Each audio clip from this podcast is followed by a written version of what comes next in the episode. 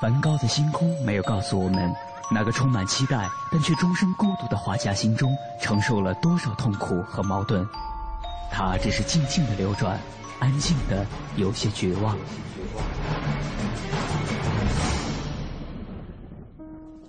莫奈的睡莲没有告诉我们，那个喜爱平静的人在动荡的时代中，心里有着多少的叹息和遗憾。他只是静静的绽放，用柔弱的身躯撑起了整个时代。毕加索的线条没有告诉我们，那个一生充满激情与创造的人心中有着多么宏大的理想和期待。他只是霸道的出现在每一幅画作中，让世界都看到了自己。如果说一幅幅作品是一次次印象，那么这些印象背后的艺术家们，究竟又有着怎样的故事？凡尘工作室艺术系列全新话题：印象、写实与浪漫，带您一同走入艺术背后的世界，对话艺术家，还原他们最真实的样子。讲述他们最浪漫的艺术理想。本期话题：从容自如、有点有责的女书家。本期节目嘉宾：谢小青。谢小青，首都师范大学中国书法文化研究院教授、博士生导师，汉字认知与表现研究中心主任。中国书法家协会国际交流委员会委员，北京书法家协会理事，妇女工作委员会主任。回想当年报考大学志愿的时候，父亲曾经为谢小青将来的方向而踌躇过很久，最终帮他选定了中文系。之后，谢小青又考上山西大学先秦两汉文学硕士研究生，从本科到硕士一读就是七年。这期间，他随章太炎弟子姚殿中先生系统地学习了诗词格律、音韵学、古文字学等课程，而这些积淀都为他将来专业的学习书法打下了坚实的基础。那么，他又是怎样成为了中国第一位书法女博士？经过了这么多年的学习，他对书法又有了怎样的认识呢？带着这些问题，我们的记者杨安为您继续采访了谢小青。什么时候考的博士？九五年，硕士毕业之后直接考，直接考的。当时已经知道说，哎，有书法博士了，是吧？对，第一年嘛，第一年。嗯，那会儿还是同学，某一天在《光明日报》上面看到了这个招生信息，大家就劝说我报，可是我自己没有信心，其实因为毕竟一直是学文学嘛，写字呢只是自己在家练。嗯，虽然也得奖，但是毕竟不是专业出来的，嗯，所以报名之后也很犹豫。考试之前呢，其实这也是自己入学之后才知道的，因为很多人呢不主张考英语，不主张考外语，觉得学书法的嘛，外语干什么呀？不如换成古代汉语好了啊。可是欧阳先生呢，坚持要考外语，他说按照教育部的规定来。你会书法又会外语，怎么不好了？嗯，如虎添翼，怎么就妨碍你了呢？其实这些都是考试之前不知道的，不知道。我们考生都根本不知道这些。我们给大家解释一下，因为刚才提到了欧阳先生，小青是欧阳中石先生的，应当是第一位书法博士，哈是吧？对我们第一批入学的，第一批入学的。所以欧阳先生指的是那个欧阳中史先生，给我们收音机前的听众朋友。介绍一下哈，嗯，是我的博士生导师恩师，嗯，继续讲考试。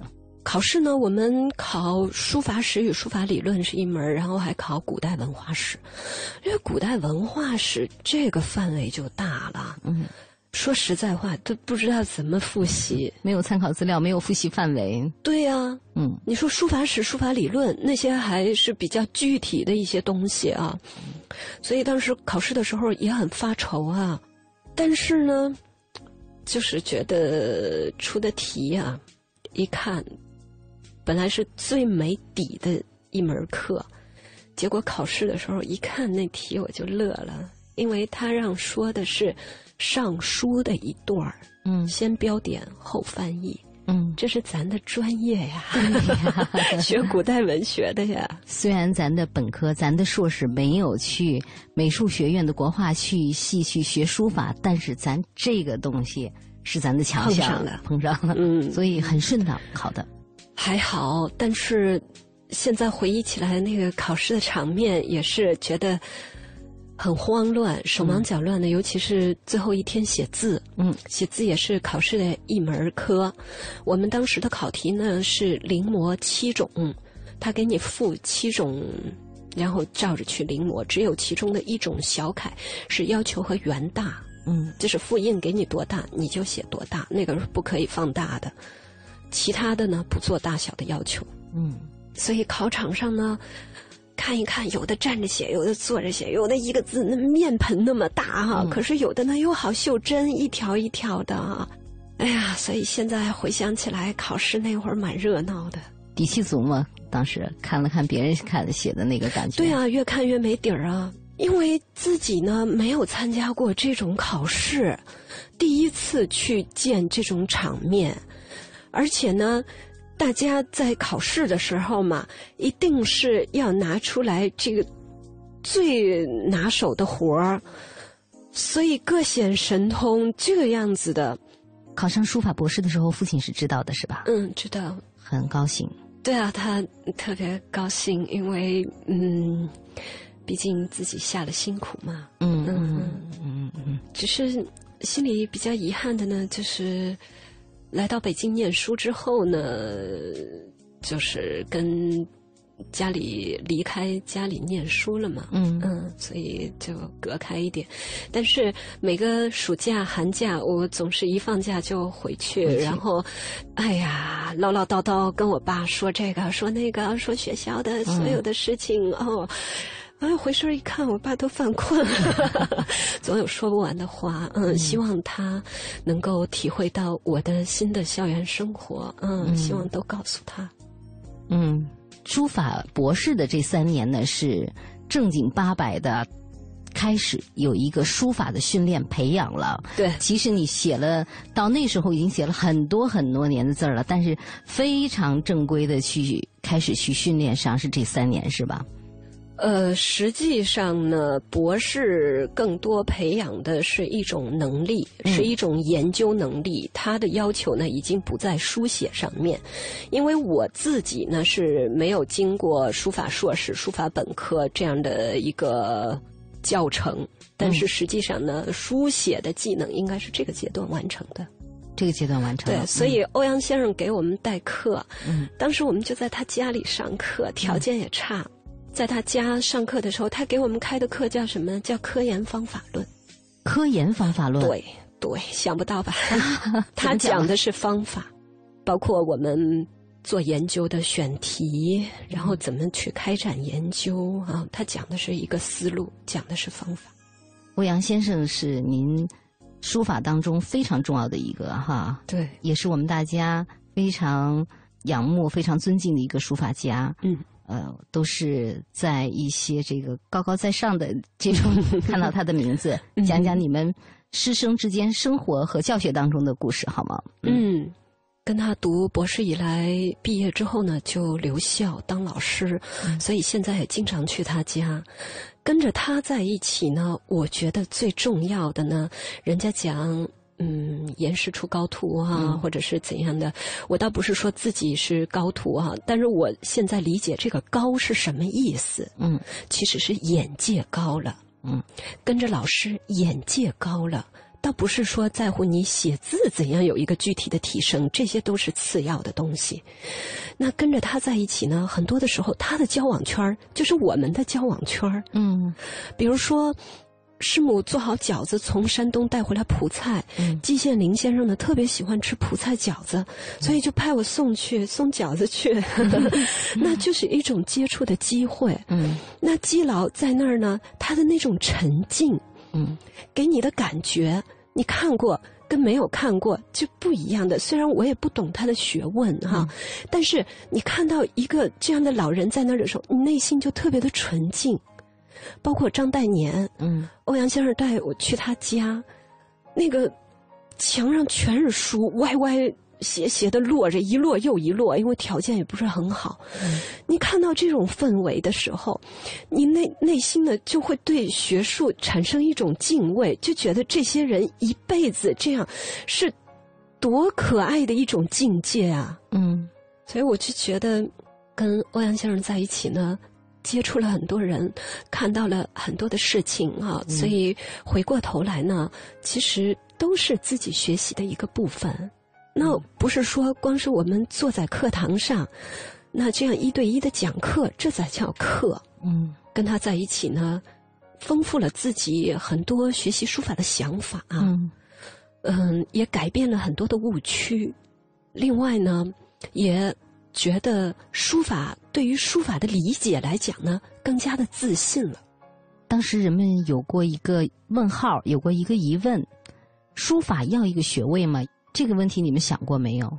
没有。书法的科研和我们通常意义理解的科研是有什么样的差异？我们是一样的呀，论文对做论文一样的。我们是按照我们发的文凭是文学专业，嗯嗯嗯，所以和中文系的要求一样的，一样。包括字数啊，它只是选题的不同嘛。嗯嗯嗯，选题呢是和书法有关的，嗯，这样的。嗯，它和你的字呢本身字写的怎么样？对，字呢是毕业的时候要做一个展览，要做一个展览，嗯，就跟其他的一个艺术系的。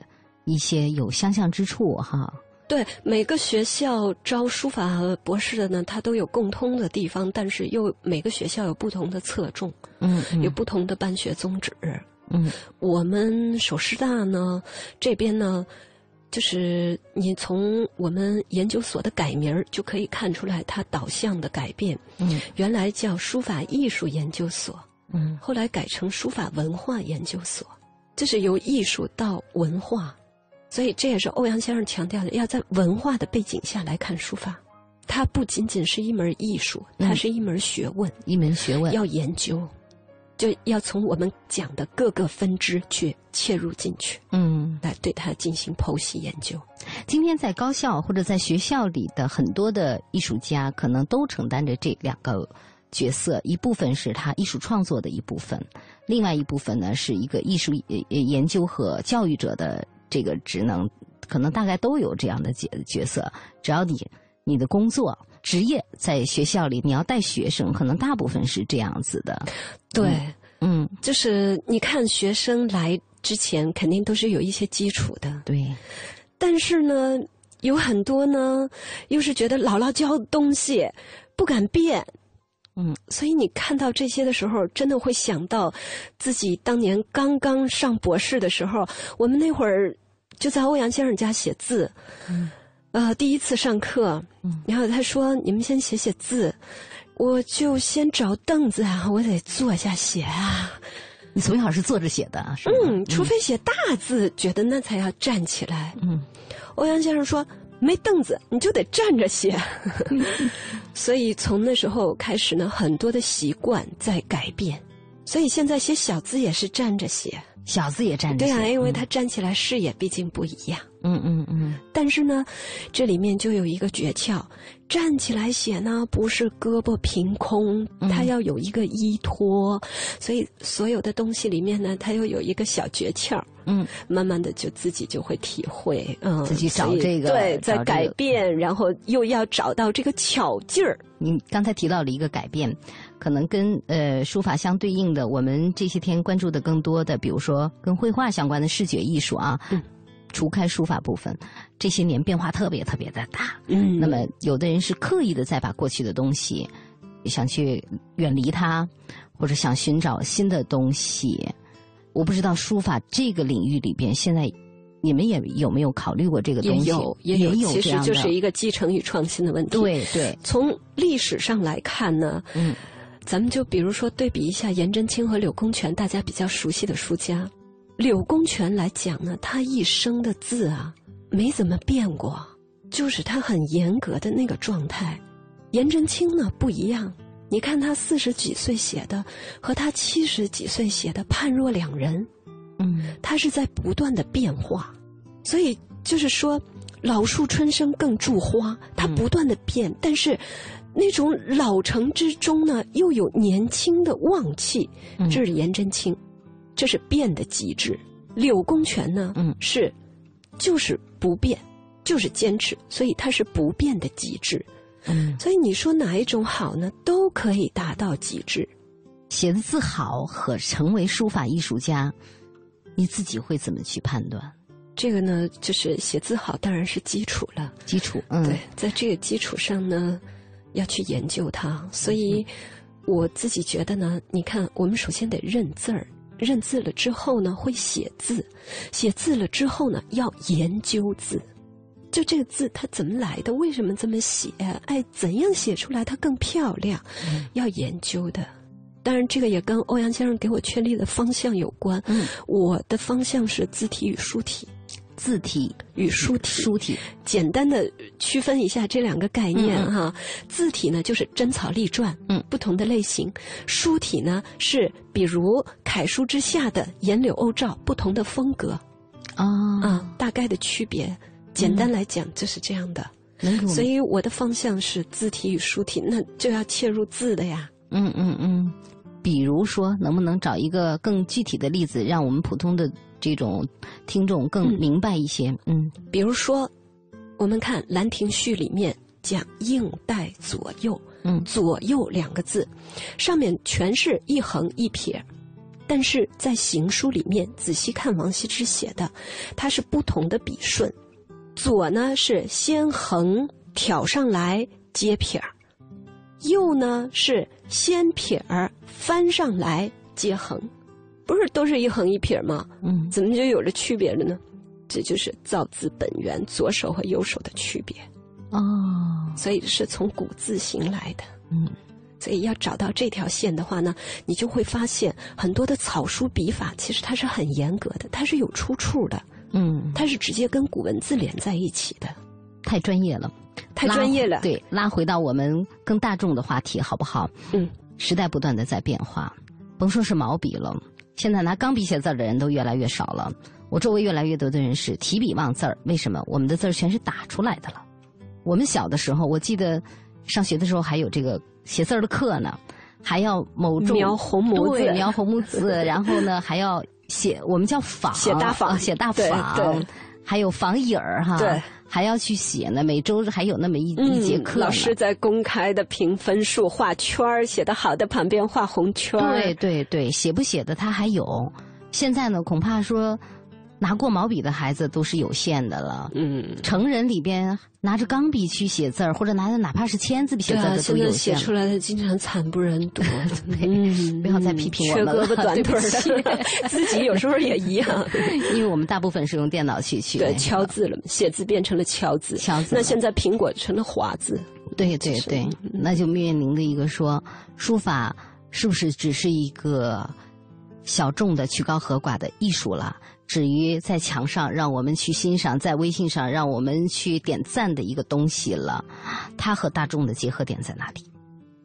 还要不要落回到我们大众当中？这个呢，只能说明手写的东西肯定是越来越珍贵了，因为所有的都机器化了的时候，你手写的这个呢是不能取代的，而且它的价值呢越来越会显示出来。嗯那书法呢，现在是呃世界非物质文化遗产，而且呢是中国的一张名片。所以刘延东给我们高教界开会，他讲要用外国人能理解的方式发出中国声音。嗯那我觉得这些呢都是一个很好的提示。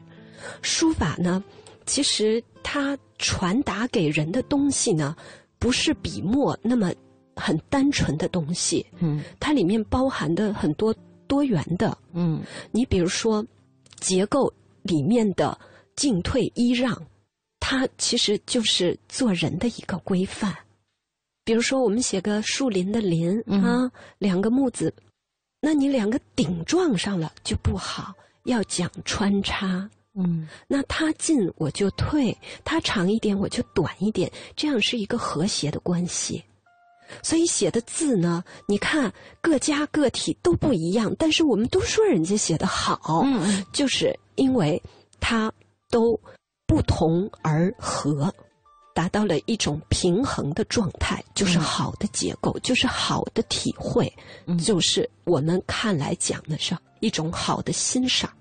其实刚才提到了好哈，我们经常会现在这个时代呢，可能很多的东西跟商业的挂钩挺密切的。嗯，哎，很多人都会说呀，他懂，哎，这写的好，这棒，这将来可以怎么怎么样。嗯，后来我突然发现说，在知道谁写的好之前，我们得先知道好是什么。嗯嗯，对，我们你先得确立标准，然后才能评判。对呀，书法这个怎么去看好？我觉得就是刚才你提示的非常对，就是我们写字呢，首先要知道标准在哪里。当然都希望照着好的样子去写嘛，所以要临摹古人呢，对不对？人家历史上已经出现的东西，你要掌握得了，那你才有可能超越历史，不是？所以我觉得呢，其实学习临摹，我们经常讲要遍临百家，嗯。学习临摹的这个过程啊，其实就是给你树立标准的过程。如果我们没有去学这条，我们就是单纯的欣赏呢，就是多看。可以去看啊，琉璃厂卖字帖啊，嗯，没事的时候去翻一翻，它是一个养眼的东西。养着养着，你就你你必须多看，然后你才能鉴定。你得知道它的标准器在哪里。陶瓷鉴定是这样吧？那这个时代的标准器是什么样的？那你根据这个来判断，所以写字也是一样。古代字帖那就是标准器，给你立格的。又提到古代的字帖啊，嗯，刚才又提到一个说书法是非物质文化遗产。一到遗产的时候，我们需要的是保护。嗯，其实这种保护里边带着一种担忧。哎，会不会这个东西慢慢慢慢缩了？您自己怎么看？你身在其中，是书法领域里又挚爱书法的一个人。这个肯定不会的，因为中国人离不开汉字，有汉字就会有书法。从古来讲，其实有一点很了不起的，就是中国人的汉字观。嗯，外国呢是创生神话。而中国呢，是汉字神话，仓颉造字，仓颉四只眼啊，嗯，哪有这样的呀？肯定是神话人物，而且他造字之后是什么？天雨粟，鬼夜哭，鬼神都被这个神奇惊吓的哭了。所以中国人最早的这种文字创生神话是只有中国人有的，所以中国人对文字呢一直是怀有敬畏之情的。现状呢，接触到学书法的孩子多吗？或者说对这个感兴趣的人，对，因为我们每年学校要招生嘛，所以每年都会有新生入学，而且现在呢，分的专业也多了，比如说有艺术硕士，有专业硕士，分科也多了，所以招生也多，会接触到不同的学生。今天的孩子，包括我们自己，我们成人自己都会有这个问题，我们面对的干扰太多，诱惑太多，我们可做的事情也太多。所以，就是今天看来招学生的时候，我们不说谁录取谁没录取这一块，整体的感觉跟当年相比，他们有没有一些不说是进步，不说水平下，有没有他们自己的东西，让你觉得欣慰的、有希望的东西，甚至能看到一些新的东西在里边？当然，跟以前相比的话，首先是有意识的在写字啊，嗯，因为首先呢，有了艺术这个门类。之下呢，有的是法专业了，对呀，他拿个学位，起码是有这个有这目标了。对的，而且将来是一条出路，是一条出路，是饭碗啊。所以确实还是有写的好的。对，然后他们已经写的好的呢，就希望他们的面儿能够更广一些，因为一个人呢，毕竟。你真草隶篆可能都会写，但是你要都专精是不可能的，所以呢，还得确立一项专攻的字体。所以就希望他在面儿上的基础上呢，专攻的更深入一些。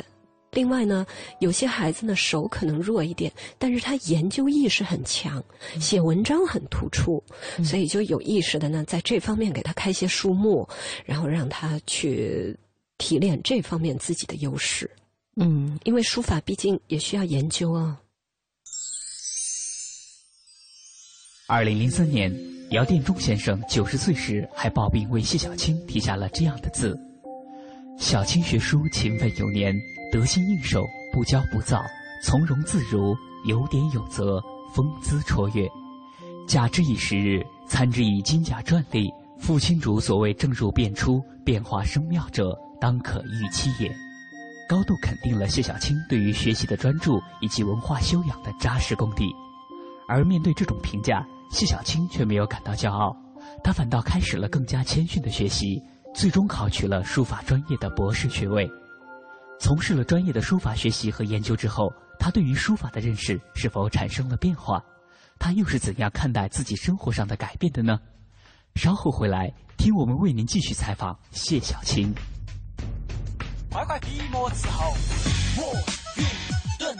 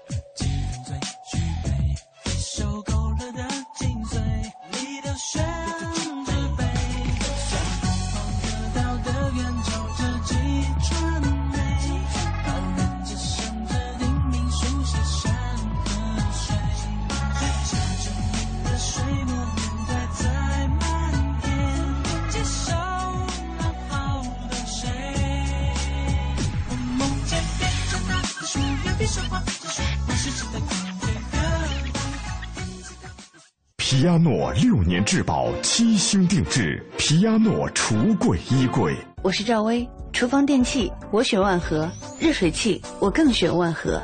皮亚诺，中国高端定制家居领导品牌。皮亚诺橱柜衣柜。奶瓶三十五，背带裤一百二十九，学步车四百六十八。姐，这小家伙开销可不小呢。自从儿子出生以后啊，我都好久没有买过新衣服了。你姐夫也不送我花了。姐，过日子不能光靠省，还得学会经营呢。你得学学理财了。据我了解呀，白银投资就不错，只看一根 K 线图，二十二小时随时交易，模拟一次就会做。你边带宝宝边做白银，什么都不耽误。是吗？你再详细说说。你呀，发条短信八零八到幺二幺幺四了解一下，免费咨询。好，八零八到幺二幺幺四是吧？我现在就发条问问。白银投资让你的生活更美好，发送短信八零八到幺二幺幺四，发送八零八到幺二幺幺四，免费开户做白银。投资风险需谨慎。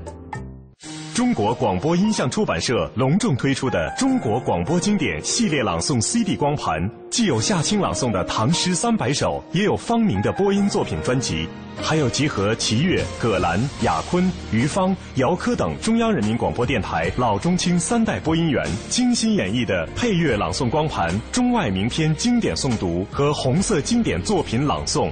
朗诵作品风格多样，赏心悦耳，是中国朗诵艺术的优秀典范。产品均随碟附有作品原文，是学习、欣赏和正音的难得佳品。欢迎登录中国广播网查询，咨询电话：零幺零八六零九二五幺幺，零幺零八六零九二五幺幺。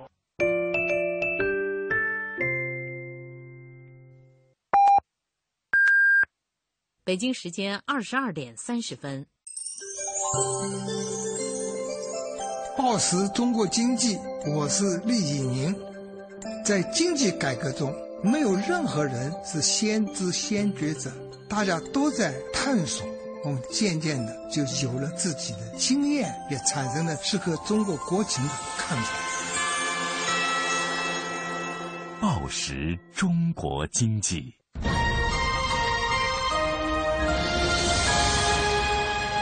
经济之声，进一步的声音经济之声，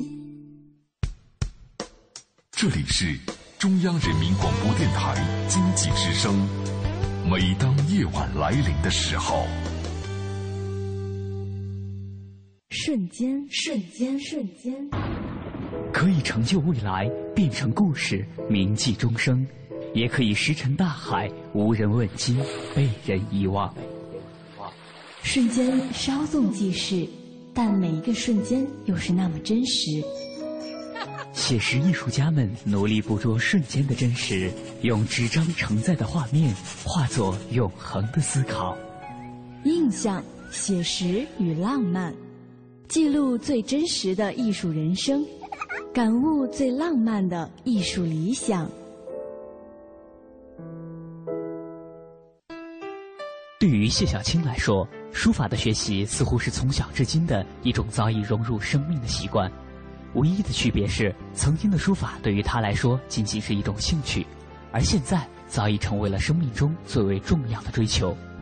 在这种过程中，他怎样看待自己创作风格的转变呢？我们的记者杨安为您继续采访了谢小青。接下来就说自己吧，因为其实我们会给很多的篇幅给绘画的那一批作家，因为可能绘画里边我们会看到更多的。从我们的角度知道怎么去提问的问题哈，但是在书法这方面呢，我们看到只能说写得好，写得好，这篇写的是什么，那篇写的是什么，这是一个什么样的风格，跟别人有什么不同？走到今天是一个艺术家了，你要有你自己的东西了，你的自己是什么？从我们来说很难拿语言去描绘，嗯，那你自己给自己描绘一下吧。我呢，主要还是学的王羲之。呃，因为我从小就又回到小时候了哈，小时候学的李邕的字，嗯，李邕学的就是王羲之，只是自己呢从半截儿，李邕是唐代的书法家，嗯，从半截儿学起，现在呢溯源，倒回去了，嗯，本来是隔了一层的，对，找根儿在哪儿？师傅的师傅这回找着了，对啊，原来都是流嘛，现在要找源，嗯，所以。跟着一步一步的往前走，那我就会对比李邕学王羲之，他的取舍在哪里？嗯，李邕是被誉为书中先手，他自己刻，自己写自己刻，他呢对后世的影响也很大，但是他改变了王羲之。嗯，改变在哪里？嗯，那到了后来，我博士论文写的赵孟俯，嗯，赵孟俯呢又是学王羲之的，嗯，被誉为王羲之最忠实的传人。那他呢，又改变了王羲之哪些？而且作为赵孟俯来讲呢，李邕也是他晚年碑版取法的重要人物。嗯，所以其实呢，这是一条线。从研究上来讲呢，能连起来，这是书法史的一条线。从自己书写的实践来讲呢，其实也是从中间一个点入手，又往前又往后这样铺展的。但这个轴没变。对。人家学在这个轴上万变不离其宗，为的是生，因为不离其宗，学我者什么？学我者生，死我者死哈。所以还得有你自己的东西，你自己的东西，嗯，是一个什么样的变？我自己的东西啊，自己可能没有意识，没意识，有些呢是不自觉的变化，并不是说。我今天我就想要变了，变不出来。对，我不能这样再写了。但是其实有些是岁月经历的，然后它一点一点沉淀下来的。我们说学养啊，学它它是慢慢养起来的。另外有些时候呢，可能是突然之间的一个偶然或者是巧合，当时是一种偶然，但是事后。再想一想呢，可能又把它做成一个模式，给自己呢又开创了新的一格，也有这个可能。嗯，比如说，有一天我写一张字，中国美术馆要展览，然后写七张字，那七张呢，我是希望做成一个体系，嗯，都不同，但是又它是一个系列的，而不是说各自成。作品的希望是一个统一的体系，那这样的话呢，就要求每一张呢有相同的地方，但是又要有不同的格式，要有变化。嗯，自己呢就想了几种，然后那天呢在写，平时呢我写应该速度不算太慢的，但是那天呢就是写不下去了，越写越慢。一开始就觉得怎么我写的这么慢。然后到后来呢，就觉得这简直是写这张字太难了。哎，为什么呀？嗯，哎呀，后来发现了，忘了留行距了，每每一行的挤得太紧了。那这样的话呢？急促的很。对呀，你写第二行的时候，只需要考虑第一行；你写到第三行，那你就得不断的腾挪闪让，嗯，每一笔你都得动脑筋，要不就慢了呢。但是呢，我想一想，已经写了这么多了，前面啊小字嘛。也蛮费功夫的，而且这么难的写了，那我不能这样全篇下去写。其实我原来计划的是全篇写下去的，所以半中间呢，我就空开了，嗯，然后我呢隔开空白的一段然后又接着写。那我空白的这一段怎么办呢？我打了一方印章，嗯，正好也是自己刻的，和这个文词内容还比较匹配的一个楔形印，打到中间来。然后印章下面写几行小字，这样就调节开了。其实这个完全是无意中的。其实，如果我要是说写到前几行就放弃了的话，嗯，可能也不会有后面新的格式的灵感。我们不想把很多东西都形而上的上升为一些大的道理，但是你刚才讲的这个过程，我觉得还真是有道理。有时候你活得太紧、太局促、太紧的时候，稍微的停下来嘛，给他个空当嘛，对啊这样不是挺好的吗？换一个节奏嘛，对了。所以你看，书法其实很生活化的。很多人拿书法养生，这个东西还真有道理，是吧？因为写字的时候呢，心会静静，非常的安静，你就不会去啊考虑这个纷繁的，哎呀扰人的一些事情。哎，然后你写了一段字之后呢，气定心闲，哎，出来以后呢，你就会觉得很多的事情，哎，也不是原来想象的那么局限，会开阔一些。呃，女性的书法家和男性的作品会有不同吗？因为这确实是血液里一些东西。嗯，对，现在就是每年有妇女书展嘛，那更多的可能还是在啊小幅的、更趋向于精致化的一些作品取向上，还是有它的特点，还是有它的特点的。而且人呢，不要违背这种特点，顺其自然。对呀，这是你与生俱来的东西。对吧？你是细腻的，你就不一定非得要强壮的呀。你干嘛拗着自己来啊？你在细腻的道上写的非常的极致，就是一种完美啊。嗯，你是婉约派的，那就不要一定要自己还兼着豪放派。你是张飞，你就不要学李清照；你是李清照，不要去做张飞。是是，嗯。但是他们做回各自的自己，就各得其章，很好。好，电影里有你的书法是吧？嗯，对，最早写的是我们俩。哦，我们俩里有，嗯，我还真没注意到他是东京电影节获奖获奖的金雅琴主演的一个片子。对，人家要求写隶书，然后说能不能写鼓励？嗯，所以就是玩的，玩的，嗯，很有意思哈。对，很有意思的，嗯。大家更为贴近一些的是《一代宗师》里边有。啊哈，《一代宗师》对，当时和王家卫导演见面，他对书法很了解的，嗯。嗯，他很有自己的看法，嗯，所以嗯，交谈的也很愉快，嗯，那我觉得所有的东西，《一代宗师》里面反映的“念念不忘，必有回响”，其实人生所有的艺术的道路都是一样的。嗯，当然，我看那个片子的时候，可能感触会更更多一点吧，因为它毕竟是跟自己有连接的一个片子。对对，所以从拍片儿策划的时候就交流过，嗯，到最后成片的呈现，首映式的时候邀请我们去看，嗯，当然最后的呈现跟自己想象的完全不一样，不一样。对对，说到呈现，因为你们你们的作品也会有这个。东西在里边，比如说，大部分的时候，大家看不到谢小青是一个长得什么样的人，你看不到他是站着写呢，坐着写呢，是穿戴整齐穿着长袍写呢，还是呃穿着家居服穿着睡衣写呢？看不到。呃，我们看到的是作品，呃，而且大部分人看到的是一个完美的作品，其实一定有写坏的一些废纸扔在了废纸篓里。对的，对，有的。嗯，可是呢，那个在电影里我们看到的是。呈现要写这个过程，要有你去写的这样一个过程的东西。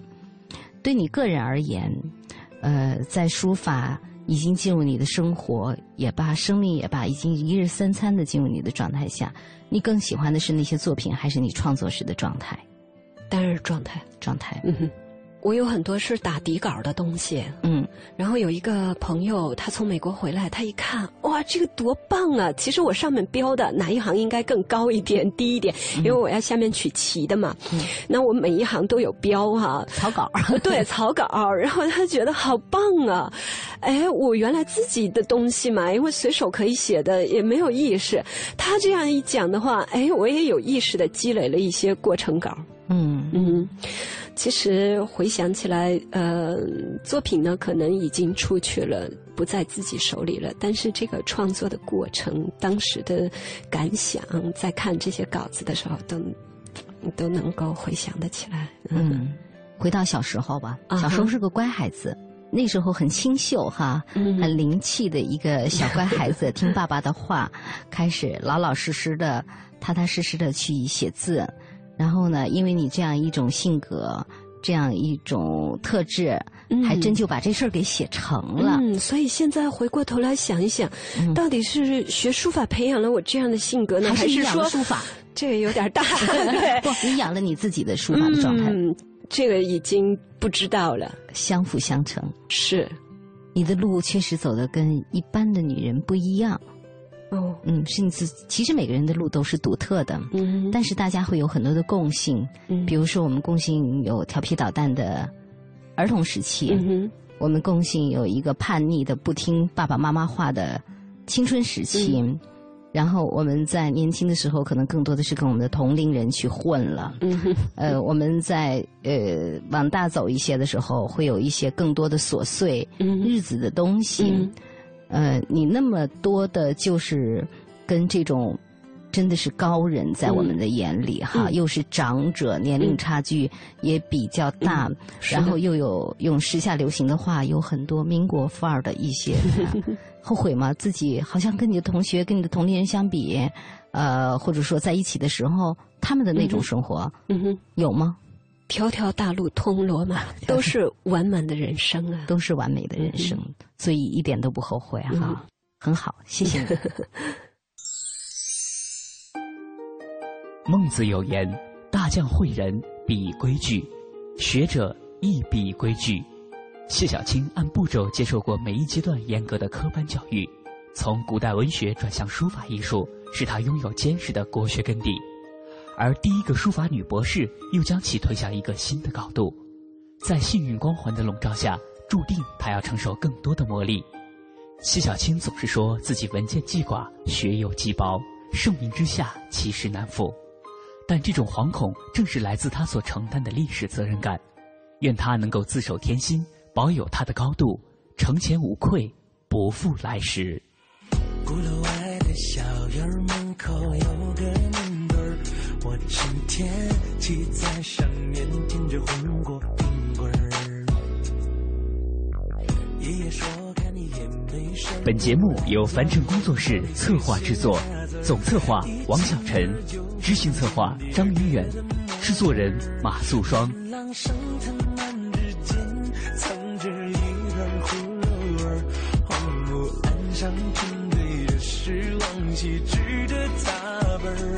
青花瓷的笔筒是康熙年间的玩意儿，大伯泡一壶龙井拉上一段胡琴儿，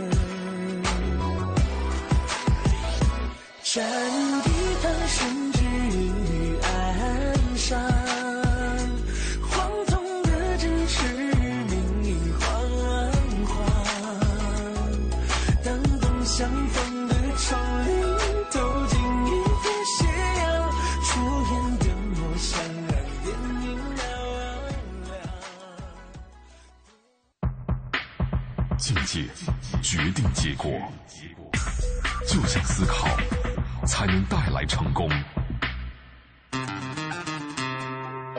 中央人民广播电台经济之声，每当夜晚来临的时候，属于智者夜晚的盛会。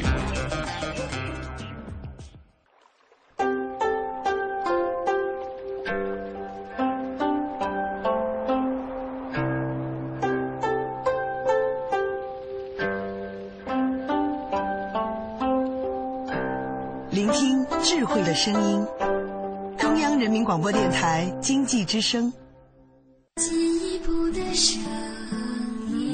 经济之声。您即将收听到的是《非常科学》。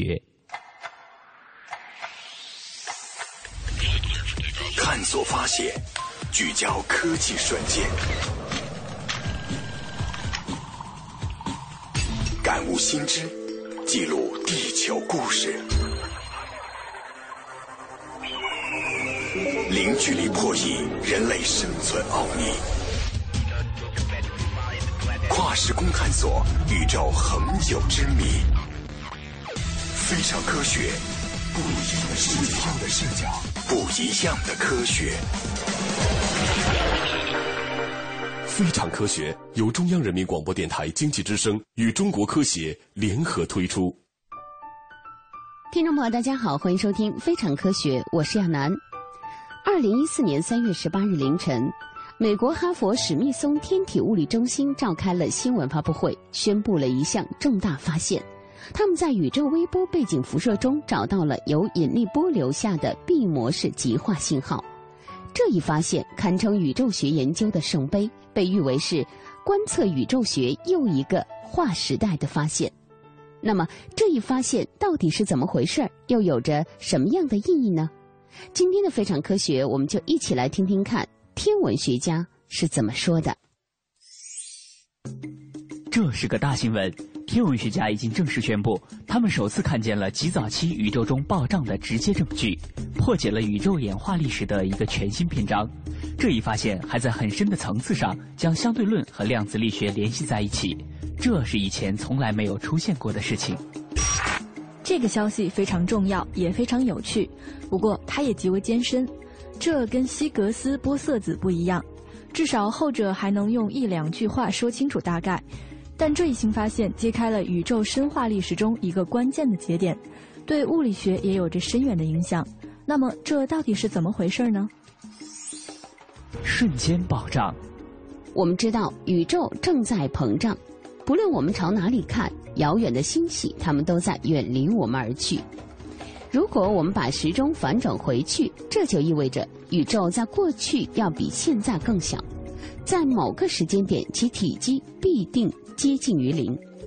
时间上的这一点通常被称为大爆炸，这是宇宙开始膨胀的起点。我们现在距离大爆炸已经有一百三十八点二亿年了。当然，在此期间发生了很多事情，其中又有许多事情发生在大爆炸后最初远远不到一秒的那一瞬间，爆炸便是其中之一。爆炸会让你的脑子有一点点转筋，它发生在大爆炸后大约十到三十五秒之内，它只持续到了大爆炸后大约十到三十二秒，因此以人类的标准来看，这是极短的。但我们的宇宙正是在如此短暂的瞬间被锻造出来。在此期间，出于目前还不清楚的一些原因，宇宙经历了一场极端的膨胀。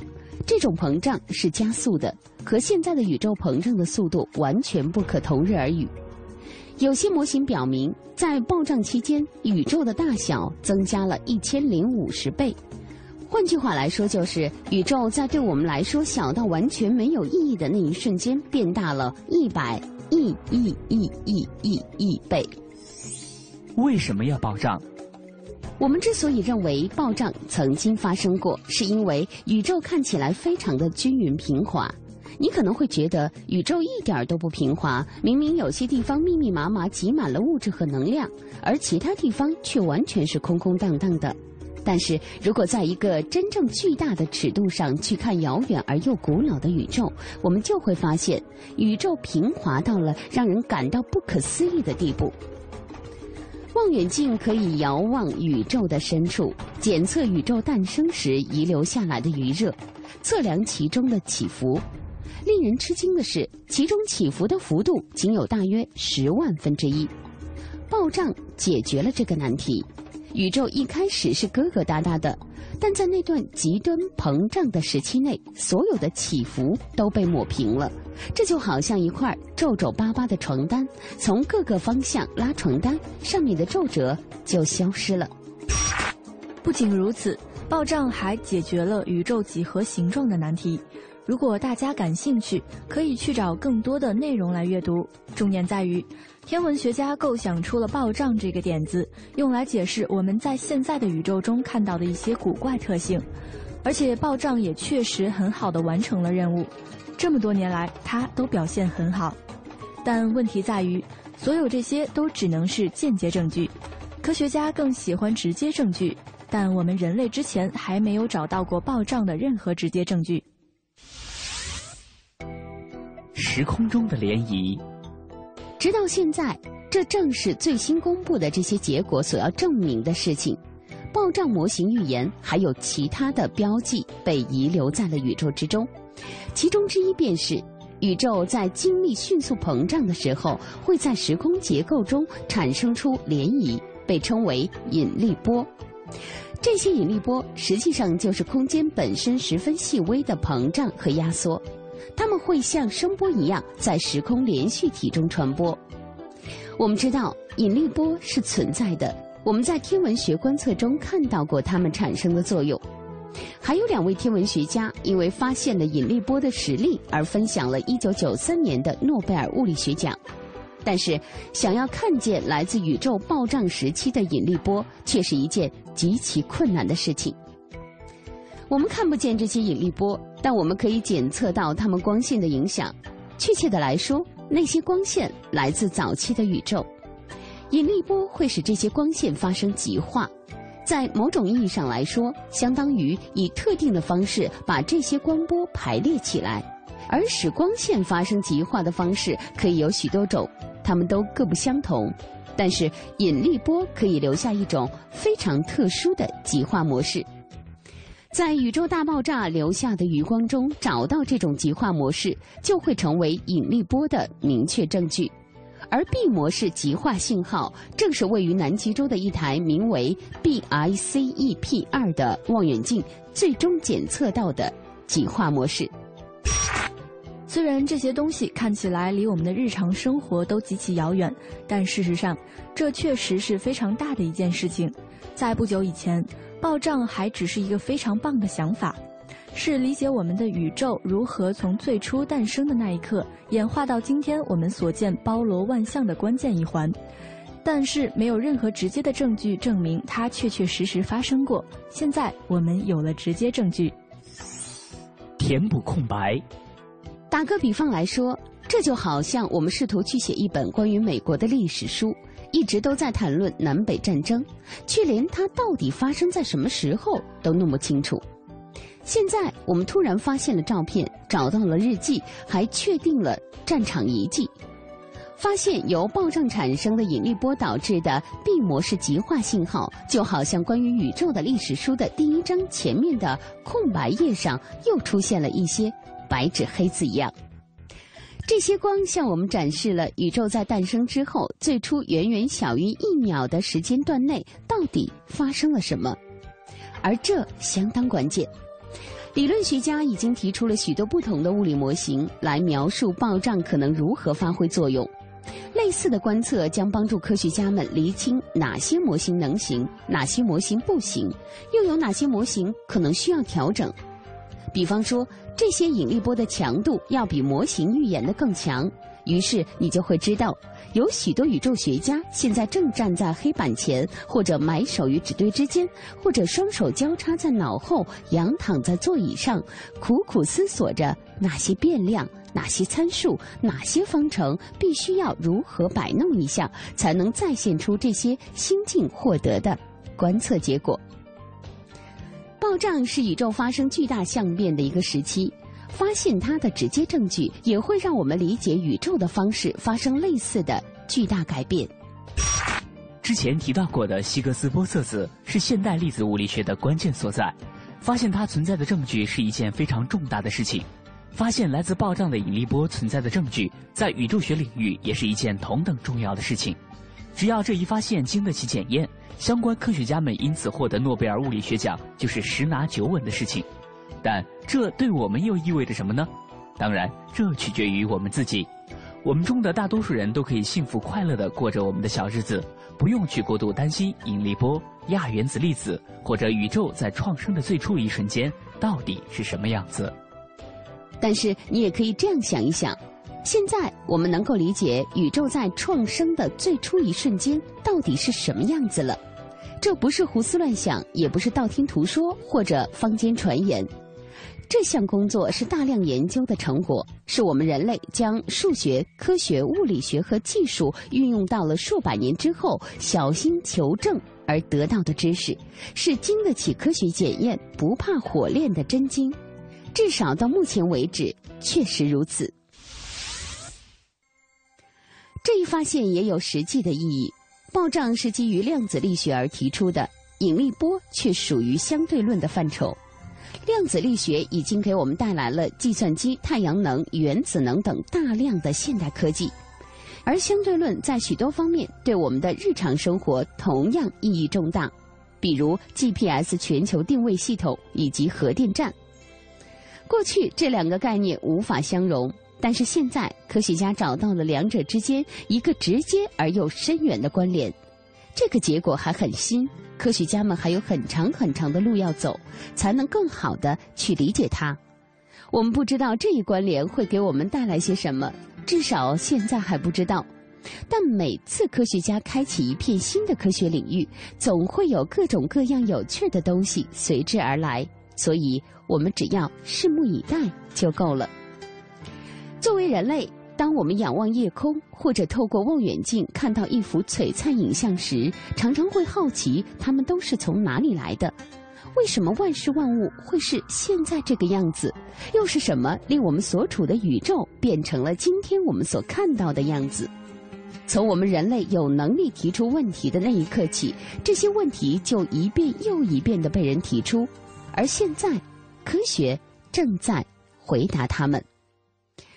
好了，到这里我们今天的非常科学要暂时告一段落了。主持人亚楠代表编辑制作，感谢大家的收听，并诚邀您明天同一时间继续关注非常科学。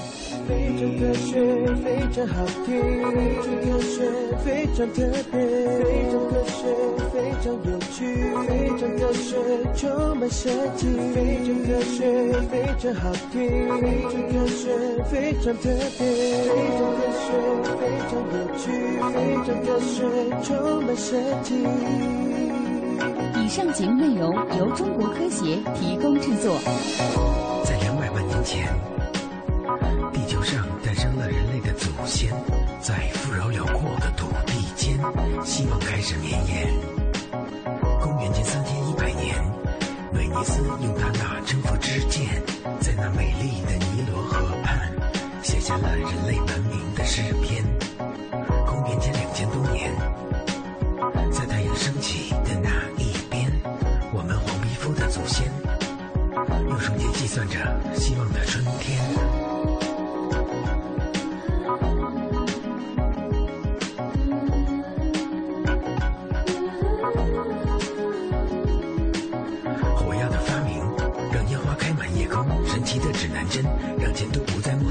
生。活字印刷术把历史的悠久记录，人类的聪明才智让文明的车轮